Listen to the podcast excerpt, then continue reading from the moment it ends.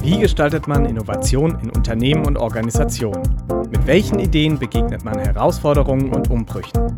Wir sprechen darüber, welche Impulse Forschung an der Leuphana und Praxis einander geben können. Mezzanin, der Podcast für Innovation und Wandel.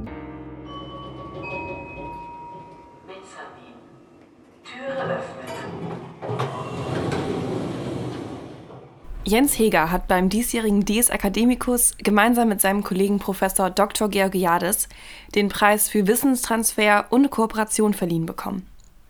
Die beiden Preisträger stärken mit ihren inter- wie transdisziplinär angelegten Transferprojekten das Profil der Universität und der Region Lüneburg an der Schnittstelle zwischen Wissenschaft und Praxis. Als Experte auf diesem Gebiet berichtet Jens aus seinem Arbeitsalltag, erklärt, welche Wege es für Unternehmen an die Uni gibt, was eine gute, gelungene Kooperation für ihn ausmacht und warum Lüneburg als Standort für kooperative Arbeit so gut angenommen wird und aufgestellt ist.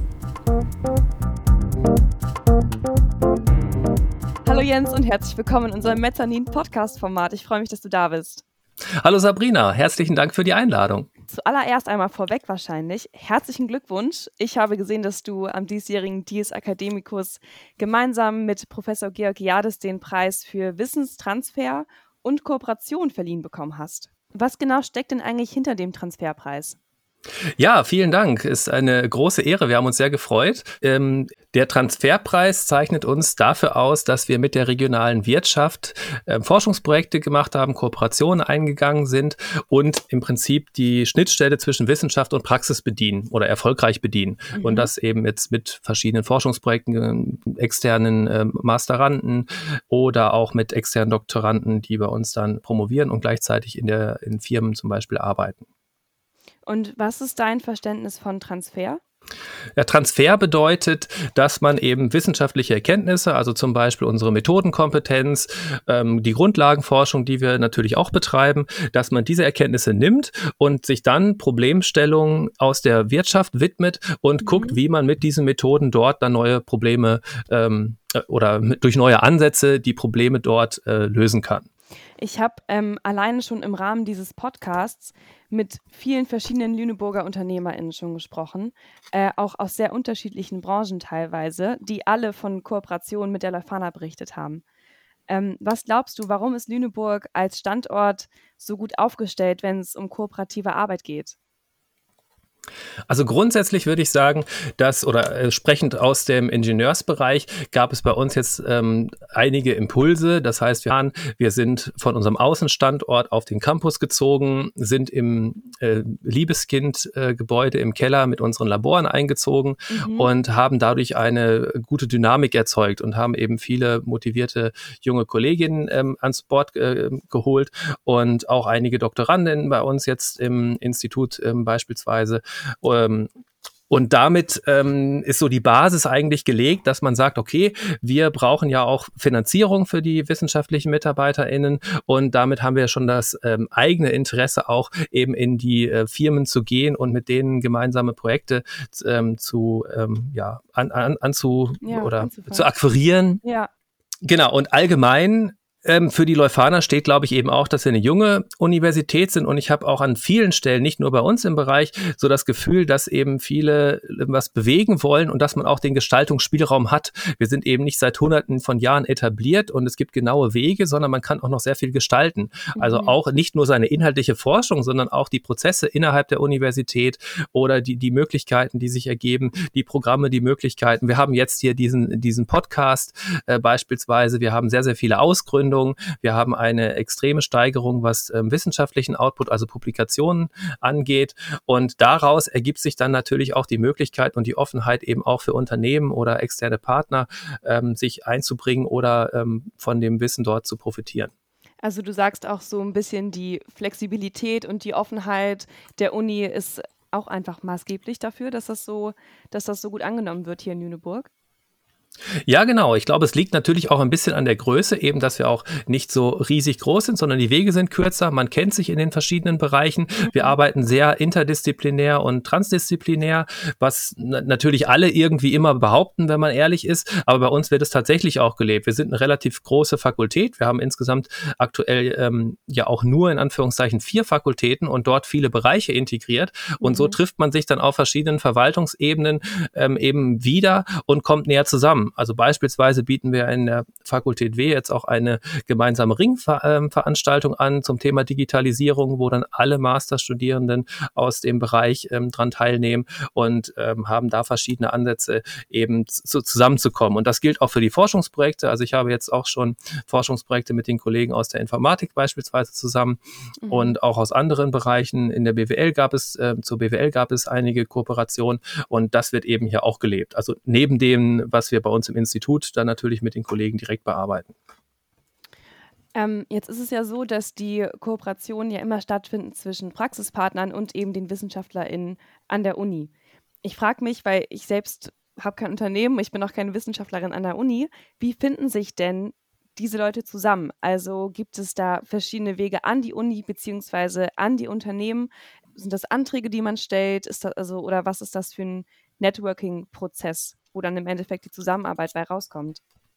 Die Anträge, äh, wo man sich halt dann auf Fördergelder bewirbt, zum Beispiel bei den Bundesministerien oder bei der DFG, Deutschen Forschungsgemeinschaft mhm. ähm, oder bei der EU, das ist eigentlich das Ergebnis ähm, am Ende eines, äh, eines solchen Prozesses. Und vorher geht es dann eben darum, sich kennenzulernen ähm, und ins Gespräch zu kommen. Das heißt, ähm, über verschiedene Wege kann man das machen. Wir sind einerseits bei den Multiplikatoren, zum Beispiel der, der Wirtschaftsförderung, ähm, bekannt. Das heißt, äh, da können die Unternehmen hingehen und wenn die dort dann Forschungs Forschungsfragen haben, ähm, zum Beispiel ähm, no, neue Dinge angehen wollen, wo sie keine eigenen Kompetenzen haben. Gerade bei KMU sind ja die Forschungsmöglichkeiten eingeschränkt und entsprechend hat die Regierung da ja auch darauf reagiert und einige Programme, zum Beispiel äh, ZIM bei dem, beim BMWI, ähm, Zentrale Innovation Mittelstand oder das BMBF hat ein ähnliches Programm KMU Innovativ aufgelegt und auch in anderen Programmen, beispielsweise bei der AIF, äh, gibt es dann immer einen Fokus auf den Anteil an KMUs in den äh, Konsortien. Mhm. Das heißt, ähm, so ähm, können äh, durch staatliche Hilfe quasi Forschungsbereiche ähm, oder, oder, Forschungsthemen gefunden werden, ähm, die dann unseren Mittelstand auch da nach vorne bringen und dann ja durch eben auch Weltmarktführerschaften, wofür ja unser Mittelstand mhm. durchaus bekannt ist, dann eben auch ausgebaut werden können. Und für uns als Universität ist es natürlich auch sehr ähm, spannend, weil wir dann eben an echte Daten rankommen, an ganz andere Labore beziehungsweise Anwendungsfälle und können dort dann unsere ähm, Theorien und ähm, Heuristiken und ähm, Modellierungsmethodiken und so weiter, was wir eben in der Forschung entwickeln, können wir dann an Praxisproblemen anwenden und natürlich auch dann ähm, eine Rückschleife nutzen, um dann unsere Methoden wieder weiterzuentwickeln. Und so ist dann eigentlich von aus Unisicht die Idee, die Grundlage Grundlagenforschung durchzuführen und dann für die Methoden und die Ergebnisse Anwender in der Industrie zu finden. Und Wege gibt es eben viele. Das heißt, man kann sich natürlich auch direkt bei uns ähm, melden im mhm. Institut, bei den einzelnen Kolleginnen und ähm, dort fragen, okay, das, das ist unser Thema, können Sie uns da weiterhelfen? Man kann das über Abschlussarbeiten beispielsweise machen. Wobei ich da das Gefühl habe, das wird zwar sehr gerne gemacht und auch erfolgreich durchgeführt, allerdings bleibt da manchmal ein bisschen was auf der Strecke liegen. Also ich glaube, wenn man dann zusätzlich darum noch in ein weiteres Gespräch geht oder vielleicht noch ein kleines Beratungsprojekt darüber hinaus, könnte man da noch deutlich mehr rausholen, ähm, weil die die Masterandinnen dann natürlich ähm, sehr auf sich oder sehr ans Unternehmen gebunden sind und von ja. der Uni relativ wenig Input bekommen. Aber das ist ein klassischer Weg, um sich erstmal kennenzulernen und dann die nächsten Schritte zu gehen. Also viele verschiedene, viele verschiedene Wege führen nach Rom sozusagen. Ja, genau. Gibt es denn Kooperationsprogramme, die sich so in der Art öfter wiederholen und entsprechend anpassen lassen oder ist die Zusammenarbeit eigentlich immer individuell an die Unternehmen angepasst? Es gibt natürlich so die, die Standardprogramme ähm, oder Möglichkeiten, die eigentlich immer wieder in Frage kommen. Mhm. Aber man muss sich dann natürlich individuell überlegen, äh, passt jetzt dieses Programm? Ist das die richtige Art der Kooperation? Also es geht ja auch von reiner ähm, ja, ähm, Auftragsforschung äh, bis eben hin zur, zur Grundlagenforschung. Also wir, wir suchen auch immer gerne Partner, wenn wir Grundlagenforschungsprojekte haben, die uns einfach Daten zur Verfügung stellen und dann selber nur indirekt vielleicht profitieren. Und man kann uns natürlich auch direkt beauftragen. Und dazwischen gibt es dann eben diese vielen ähm, Forschungsprogramme ähm, auf niedersächsischer Ebene, auf Bundesebene, auf europäischer Ebene. Und da sind wir eigentlich recht gut er erfahren und mhm. können dann dabei auch unterstützen und überlegen, welche Programme dann in Frage kommen gibt es denn für dich eigentlich Stellschrauben, an denen du, naja, als Preisträger und entsprechend äh, Experte für Wissenstransfer und Kooperation hier an der Uni gerne drehen würdest? Ich, ich frage mich, ob es intern oder nach außen gerichtet vielleicht Herausforderungen oder Probleme gibt, die sich vielleicht wiederholen oder vermeiden lassen könnten. Ähm, was, würdest du, was würdest du dir dahingehend wünschen? Hm, ja, da gibt's natürlich immer verschiedene Punkte. Natürlich wünscht man sich immer mehr Geld und mehr Ausstattung. Das liegt natürlich auf der Hand. Ja. Aber ähm, da sind wir eigentlich ganz gut schon äh, aufgestellt oder da gibt's ähm, die Möglichkeiten und die Uni ist da auch ähm, sehr unterstützend unterwegs und wir haben auch verschiedene ähm, Servicestellen heißen die bei uns. Also wir haben den ähm, Forschungsservice und den Kooperationsservice. Das ist übrigens auch noch eine gute Ansprechstelle für interessierte Unternehmen. Also da kann mhm. man sich zum Beispiel an Frau Japsen wenden im Kooperationsservice, äh, die ähm, dort dann eben auch uns intern bei der äh, Akquise solcher ähm, Programme unterstützt. Das ja. macht die Uni hier auf jeden Fall sehr gut. Ähm, was man sich vielleicht noch wünschen könnte oder ähm, sagen wir mal so, ich habe vorher in einem sehr großen Institut gearbeitet, was noch viel mehr Drittmittel ähm, fixiert war oder wo man dann halt wirklich ähm, mehrere Dutzend äh, Mitarbeiter ähm, in Stellen hatte. Ähm, und da war dann natürlich auch die, waren die ganzen Standardprozesse natürlich auch darauf ausgelegt. Und ich glaube, dass wir da gerade ähm, viel bewegen, weil es geht dann ja auch um so äh, Prozesse von, von Stellenausschreibungen bis hin zu, zu Anschlussfinanzierung. Und je mehr Möglichkeiten und Projekte man hat, umso besser kriegt man das natürlich dann auch hin. Und ich glaube, dass äh, man da äh, natürlich immer noch ähm, besser und schneller äh, werden kann und ähm, vielleicht auch ähm, transparenter oder ähm, ja, dann vielleicht das auch den, den Firmen und den Beteiligten dann auch ähm, einfacher erklären kann. Ja. Ähm, eine Frage noch in Bezug auf die Fördermittel. Du hast es eben schon angesprochen. Eure Projekte werden ja durch verschiedene Gelder finanziert. Ähm, wie kommen die Förderungen denn überhaupt zustande und woher wisst ihr, welchen Topf ihr sozusagen für welches Projekt anpacken müsst? Ähm, es gibt natürlich immer Ausschreibungen, das heißt zum Beispiel von den äh, Bundesministerien gibt es ähm, Ausschreibungen zu einem gewissen Thema. Mhm. Und dann kann man sich halt überlegen und auch eine Deadline, meistens ist das dann zweistufig, das heißt man reicht so 10 bis 20 äh, Seiten ein, skizziert dort seine Forschungsidee, äh, macht auch schon eine Kalkulation und äh, gibt eben die Partner an und welche Arbeitspakete, Meilensteine und so weiter man sich vorstellt. Ähm, das ist im Prinzip, wenn man aus Industriesicht drauf guckt, so ähnlich wie ein Angebot sozusagen. Mhm. Man weiß dann dort aber auch schon eben nach, ähm, was, was die Problemstellung ist, wo der Stand der Technik steht und was dann eben die ähm, Erneuerung ähm, dann bringen sollen. Und da haben wir einerseits einen ganz guten Überblick. Manche Programme laufen halt auch äh, dauerhaft durch und man hat dann da, ähm, kann da jederzeit einreichen oder ähm, hat eben ähm, alle halbe Jahr beispielsweise dann wieder die Möglichkeiten. Und dann hängt es natürlich von dem Industriepartner ab oder dem Konsortium, äh, was man eben gefunden hat. Also je nachdem, von wem auch der Impuls ausgeht. Manchmal kommen ja Unternehmen auf uns zu, würden gerne was machen oder man hat vielleicht schon eine Kooperation und überlegt, wie man da weitergehen kann. Ja. Und dann suchen wir halt eben Mittel und Wege, um das Ganze zu finanzieren. Und dann kann man eben schauen, ob es sich dann zum Beispiel um KMU handelt oder um Großunternehmen, welche Partner man noch einbindet, so dass dann auch da vielleicht eine ganze Branche von profitiert. Das sind ja auch ähm, staatliche äh, Mittel. Und ähm, da würden wir dann äh, eigentlich uns dann auf die Suche begeben, sobald man da dann eine ähm, Konstellation gefunden hat. Mhm. Und ähm, das ist eigentlich relativ transparent. Also für diese Programme wird ja auch geworben und man kennt sich da eigentlich ganz gut. Also es gibt dann so verschiedene Linien dann vom Bundesland, von, ähm, von den Bundesministerien ähm, ja. und auch von der Grundlagenforschung und von verschiedenen kleineren Fördermittelgebern. Und das findet man eigentlich? Also man kann natürlich auch, der Forschungsservice hat dann natürlich auch nochmal einen Überblick. Es gibt dann gemeinsame Großprojekte. Ähm, da kann man auf die äh, Projektträger, die dann für die Ministerien diese Projekte abwickeln, dort zum Beispiel auch erstmal anrufen oder fragen, ist das eine Idee, ist das hier ein Konsortium, was ihr euch vorstellen könnt in dem Programm oder geht ja. das nicht in die richtige Richtung? Weil die Bundesministerien, die haben ja verschiedene Ziele. Also nehmen wir zum Beispiel mal das äh, siebte Energieforschungsprogramm. Da geht es darum, ähm, CO2 zu reduzieren. Und dann kann man dort aus allen Bereichen Projekte einwerben, haben, mit dem Ziel, CO2 zu reduzieren. Dann kann man eben nachweisen, wir haben jetzt aktuell diesen Prozess, wir wollen da die und die Erneuerung bringen und wir hoffen uns dann die und die Ersparnis dauerhaft und haben dann auch einen Impact später auf die ganze Branche, auf einen gewissen Bereich und ähm, erhoffen uns dann so eben dieses Ziel zu erreichen.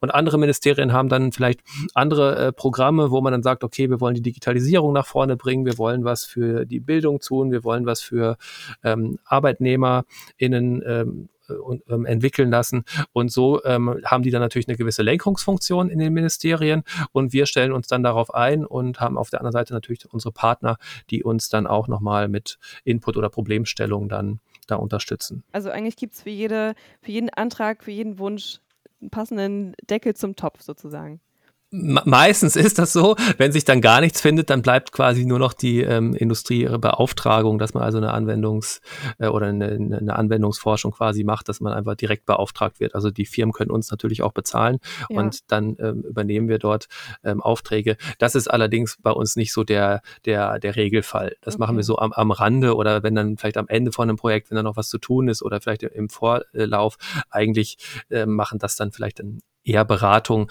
weil da dann auch meist dann die Forschungslücke nicht so groß ist. Sobald es dann Forschungsrisiko gibt und äh, da einfach wirklich was Neues zu entwickeln ist, dann hat man auch ganz gute Chancen, da Fördergelder zu bekommen. Abschließend vielleicht nochmal die Frage, ab wann ist eine Kooperation für dich denn gelungen? Ja, eine gelungene Kooperation besteht eigentlich aus mehreren Teilen. Also einerseits haben wir natürlich unsere Industriepartner, die neue Impulse bekommen wollen, vielleicht neue Produkte entwickeln, vielleicht neue Verfahren ähm, durch uns dann ähm, ja ähm, näher kennenlernen, sage ich mhm. mal. Mhm. Das ist also dann sicherlich aus, aus deren Sicht ähm, sehr erfolgreich. Ja. Und für uns ist es ähm, erfolgreich, äh, wenn wir dort Ergebnisse erzielen können, ähm, die wir dann publizieren können. Das gehört ja zu unseren wissenschaftlichen Aufgaben. Die wissenschaftlichen MitarbeiterInnen nutzen die Projekte, um ihre Doktorarbeiten äh, abzuschließen, das heißt, ihr, zu promovieren und lernen auf dem Weg natürlich auch viel, also von der Akquise über das Projektmanagement, ähm, natürlich über die wissenschaftlichen wissenschaftlichen Methoden, das Publizieren und so weiter, Vorträge halten, zu Konferenzen fahren, äh, natürlich auch eine ganze Menge. Das heißt, ähm, die, die ähm, Kooperationen bringen uns dann auch eben neue Fachkräfte sozusagen in den Markt ja. und eine spannende Aufgabe vorher.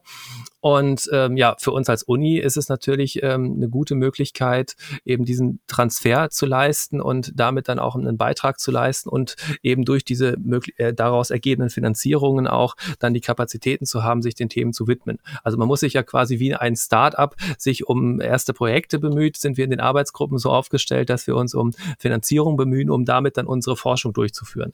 Wir haben natürlich nur eine anteilig kleine äh, Grundfinanzierung. Also man kann sich vorstellen, wenn man eine Arbeitsgruppe hat, dass dass dann der Abteilungsleiter finanziert wird oder man hat so eine, so eine Anschubfinanzierung, um Lücken zu überbrücken und die, der Rest der Arbeitsgruppe wird dann eben durch Forschungsprojekte finanziert. Und ähm, das ist natürlich einerseits unser Ziel, ähm, diese Finanzierung zu haben, damit dann die Doktorandinnen und damit dann eben die ähm, wissenschaftlichen Ergebnisse zu bekommen. Und wenn das alles funktioniert, dass man eben ausreichend Daten bekommt, dass das, was man sich vorgenommen hat, zumindest einigermaßen umsetzbar ist, ähm, dann hat man am Ende auch den Erfolg und dann war es eine gute Kooperation. Ja, also viele verschiedene Parameter, an denen man das festmachen kann eigentlich. Genau. Ja. Jens, ich danke dir ganz herzlich für deinen Einblick und wünsche dir alles Gute für weitere anstehende Kooperationen. Ja, vielen Dank, Sabrina. Ich finde diesen Podcast und diese Idee ähm, auch sehr innovativ und es hat mir sehr viel Freude gemacht und äh, ich komme auch gerne wieder. Das freut mich. Dann vielleicht bis bald. Bis bald. Tschüss. Tschüss. Tatsächlich habe ich Jens beim Wort genommen und ihn für eine weitere Folge bei Mezzanin eingeladen. Darin berichtet er gemeinsam mit seinem Projektpartner und geschäftsführenden Gesellschafter der Firma Selmatech Systems, Michael Seeland, über deren Zusammenarbeit bei dem Projekt Optimum. Was genau es damit auf sich hat, hört ihr in der nächsten Folge.